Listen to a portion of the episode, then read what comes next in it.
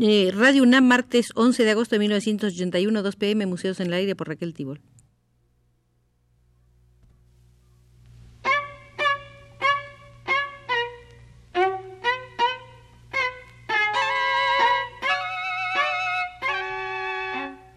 Museos en el Aire.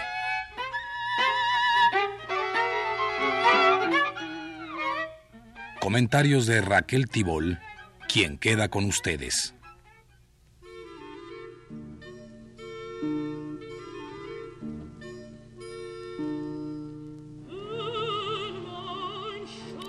Muchos quisiéramos estar en Madrid el día en que el pueblo español se vuelque a conocer en persona el bombardeo de Guernica, la celebérrima obra de Picasso.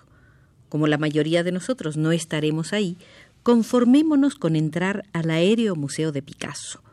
Lo primero que encontramos es El Estudio Silencioso, libro publicado por el fotógrafo David Douglas Duncan en 1976.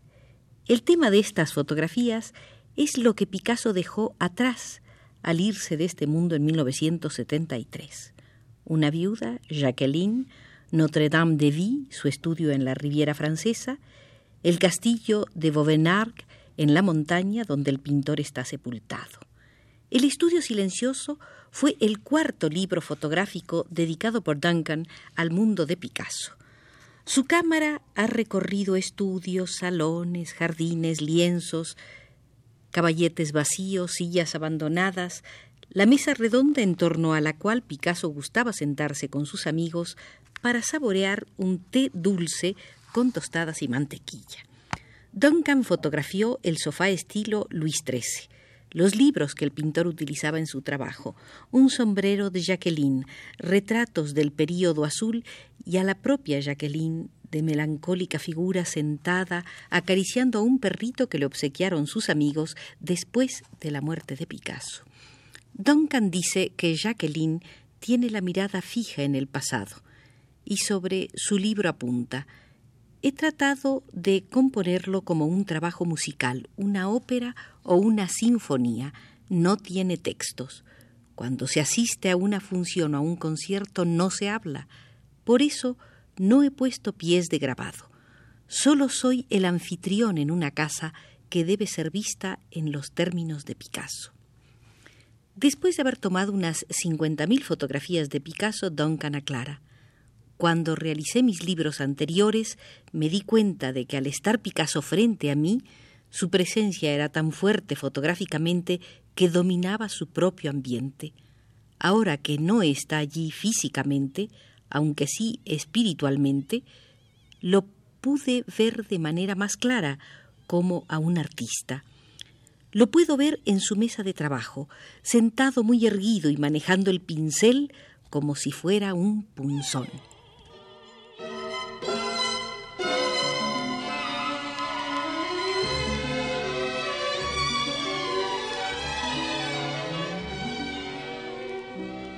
Duncan comenzó el trabajo del estudio silencioso después de haber sido designado por Jacqueline, Maya, Claude, Paloma, Bernard y Marina, los herederos de Picasso, y por Maurice Reims, experto de arte comisionado por la corte para estimar el valor de cada objeto de la vasta herencia del artista, como fotógrafo oficial con responsabilidad documental.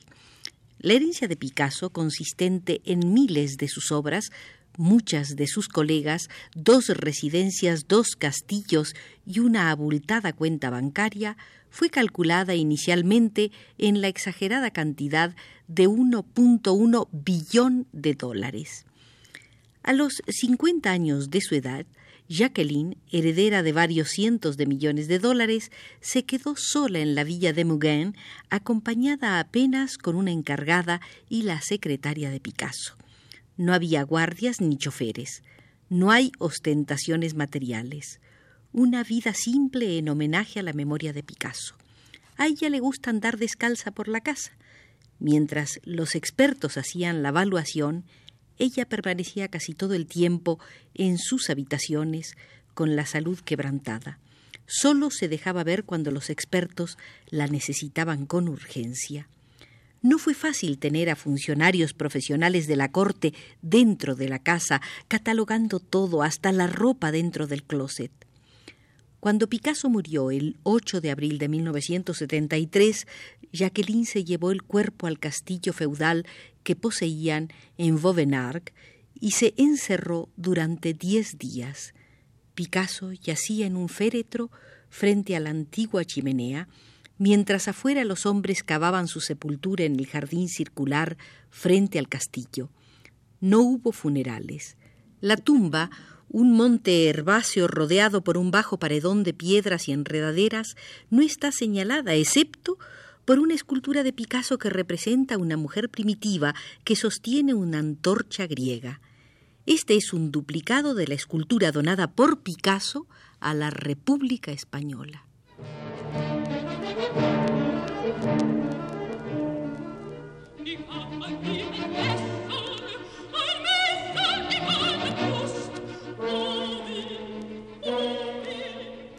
En los últimos años, Jacqueline fue una de las pocas personas con quienes Picasso discutió sobre arte. Hospitalaria y simpática, ella se encargaba de la casa y cocinaba. Después de su muerte, silenciosamente, ella se dispuso a defender la imagen de Picasso. Su ilusión es llegar a instalar con su propia herencia el Museo Picasso en Vauvenargues. Solo lo dejado en obras de arte fue calculado en 1976 en 240 millones de dólares. No solo el Estado francés y los herederos salieron beneficiados, también los intermediarios. Así, por ejemplo, Pierre Zecry, administrador provisional, había fijado sus honorarios en el 1.5% del monto bruto de la sucesión. Según la ley francesa, a Jacqueline le debió tocar la mitad de la herencia más una cuarta parte en usufructo. Los nietos, Marina y Bernard, tendrían derecho a una parte y los tres hijos no legalizados a media parte cada uno. Cuando se terminaron los pleitos de la herencia, Jacqueline puntualizó que ella no vendería la parte que le había correspondido. Dijo terminante hay otros medios de poner la obra de Pablo a disposición de sus admiradores. La repartición fue finalmente así. 240 millones de francos para Jacqueline, 100 millones para Claude Paloma y Maya respectivamente, y 602 millones de francos en total para los dos nietos. La primera parte del proceso fueron los actos de reconocimiento de paternidad sometidos ante las autoridades por los hijos adulterinos Claude y Paloma, nacidos en 1947 y 1949 de la relación de Picasso con François Gillot y de Maya Windmeyer, hija de Picasso, y de Marie-Thérèse Walter en 1935. Claude y Paloma fueron reconocidos como hijos naturales por el Tribunal de Grasse el 11 de marzo de 1974. El juicio fallado en su favor constituyó una de las primeras aplicaciones conocidas de las disposiciones de retroactividad de la ley del 3 de enero de 1972 sobre filiación. Esa ley les permitió pretender la sucesión de su padre. Maya Weidmayer se benefició de los mismos derechos por un fallo de la Corte de Apelaciones de Aix-en-Provence en el mes de junio de 1972. Ocurrió que hasta la muerte de Olga Koklova, la primera mujer de Picasso acaecida el 11 de febrero de 1955, el artista no pudo disolver su matrimonio certificado en julio de 1918. En febrero de 1921 nacía Paulo, el hijo de esa unión. Olga y Picasso se separaron 12 años después. Marina, hija de un primer matrimonio de Paulo, y Bernard, hijo de un segundo matrimonio, nacidos en 1950 y 1959 respectivamente, eran herederos legítimos, según un fallo obtenido en junio de 1975 después de la muerte de Paulo. Pero hubo otro heredero más, la segunda mujer de Paulo, Christine Poplin, quien recibió después de pleitear 10 millones de francos.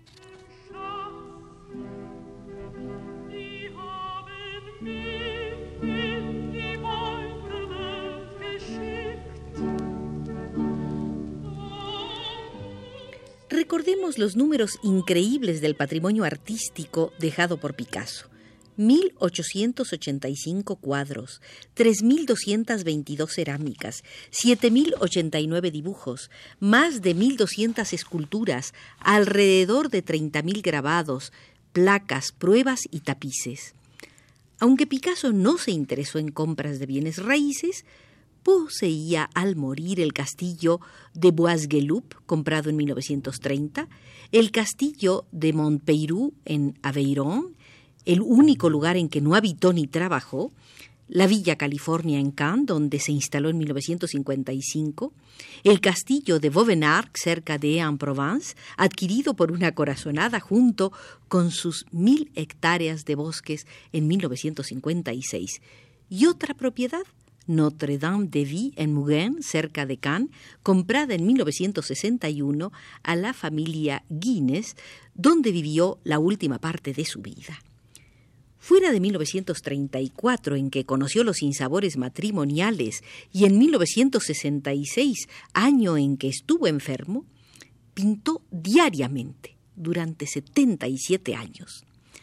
A veces varias telas al día, siempre innumerables dibujos que fechaba hora tras hora. Gran parte de la obra de Picasso está catalogada. En 31 tomos, Zerbos catalogó cuadros y dibujos. Spice se dedicó a esculturas. Los Picassos de Picasso, es decir, la colección personal del artista, fue en buena medida fotografiada por Duncan. Pero las clasificaciones no son eternas porque las cosas cambian. ¿En qué caja fuerte de qué banco se guarda hoy tal retrato? ¿En qué museo está colgada tal composición? ¿En cuánto se evalúan estas o aquellas pinturas? ¿Cómo han oscilado los precios en las ventas? Muchas fueron las sorpresas que aparecieron a la hora del inventario hecho por Maurice Reims. De una escultura que se creía única han aparecido varios moldes. De tal original en madera se sacaron tres yesos. Picasso no tiraba nada, ni lo que creaba, ni lo que compraba, ni lo que le regalaban. Pero tampoco arreglaba nada. Mezclaba arte y desecho con el pretexto de que el primero podía alguna vez seguir al segundo. En el mismo cajón se encontró la cinta y el papel de un regalo recibido en 1912 y el manuscrito original de Uburwa. En la California, villa abandonada por Picasso varios años antes de su muerte, junto a su cepillo de dientes encontró enrollada en papel periódico una tela de Braque. Se necesitaron dos años de trabajo de Rhymes y seis colaboradores para poner en orden el caos existente en todas las residencias. Pero ahí no acaba el cuento de los valores, pues debe agregarse el rubro de las reproducciones. Picasso es el artista más reproducido del mundo y los dividendos correspondientes fueron negociados por Claude ante la sociedad correspondiente, tanto en los países capitalistas como en los socialistas. Claude viajó personalmente a Moscú para concertar los intercambios. Por su parte, Jacqueline donó al Louvre 60 pinturas de colegas de Picasso coleccionadas por este y que el Louvre a su vez cedió al Museo Picasso de París.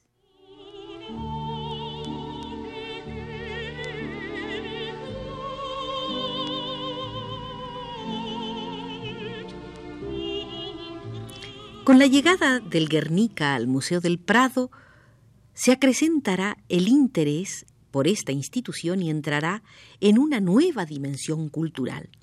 Ya se han terminado las necesarias obras de climatización e iluminación y es de suponerse que se corregirá la deficiencia en la elaboración de los catálogos y planos del museo.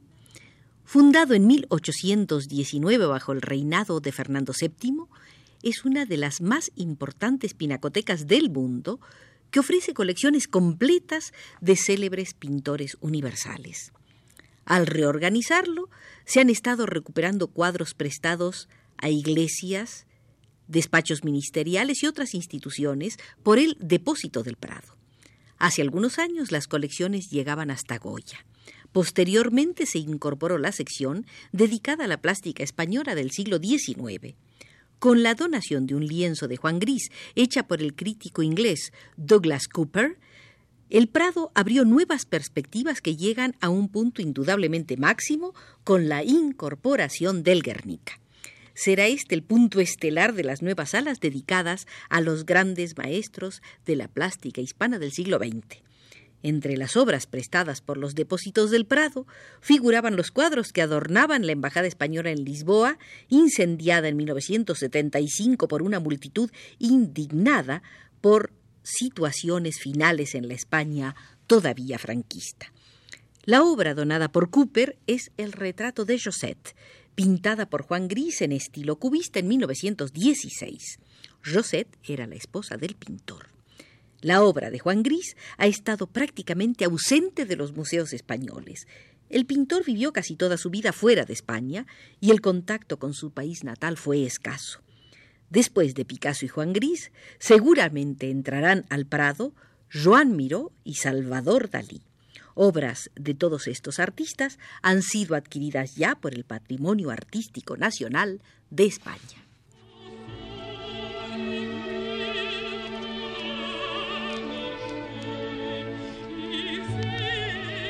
Con este último dato de gran interés cultural, podemos retirarnos del Aéreo Museo de Picasso que hoy hemos abierto aquí en Radio UNAM para ustedes, pero ya José Gutiérrez desde los controles nos dice que es hora de cerrar las puertas.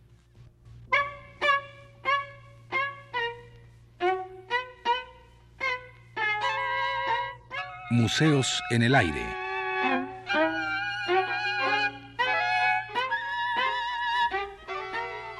Comentarios de Raquel Tibol.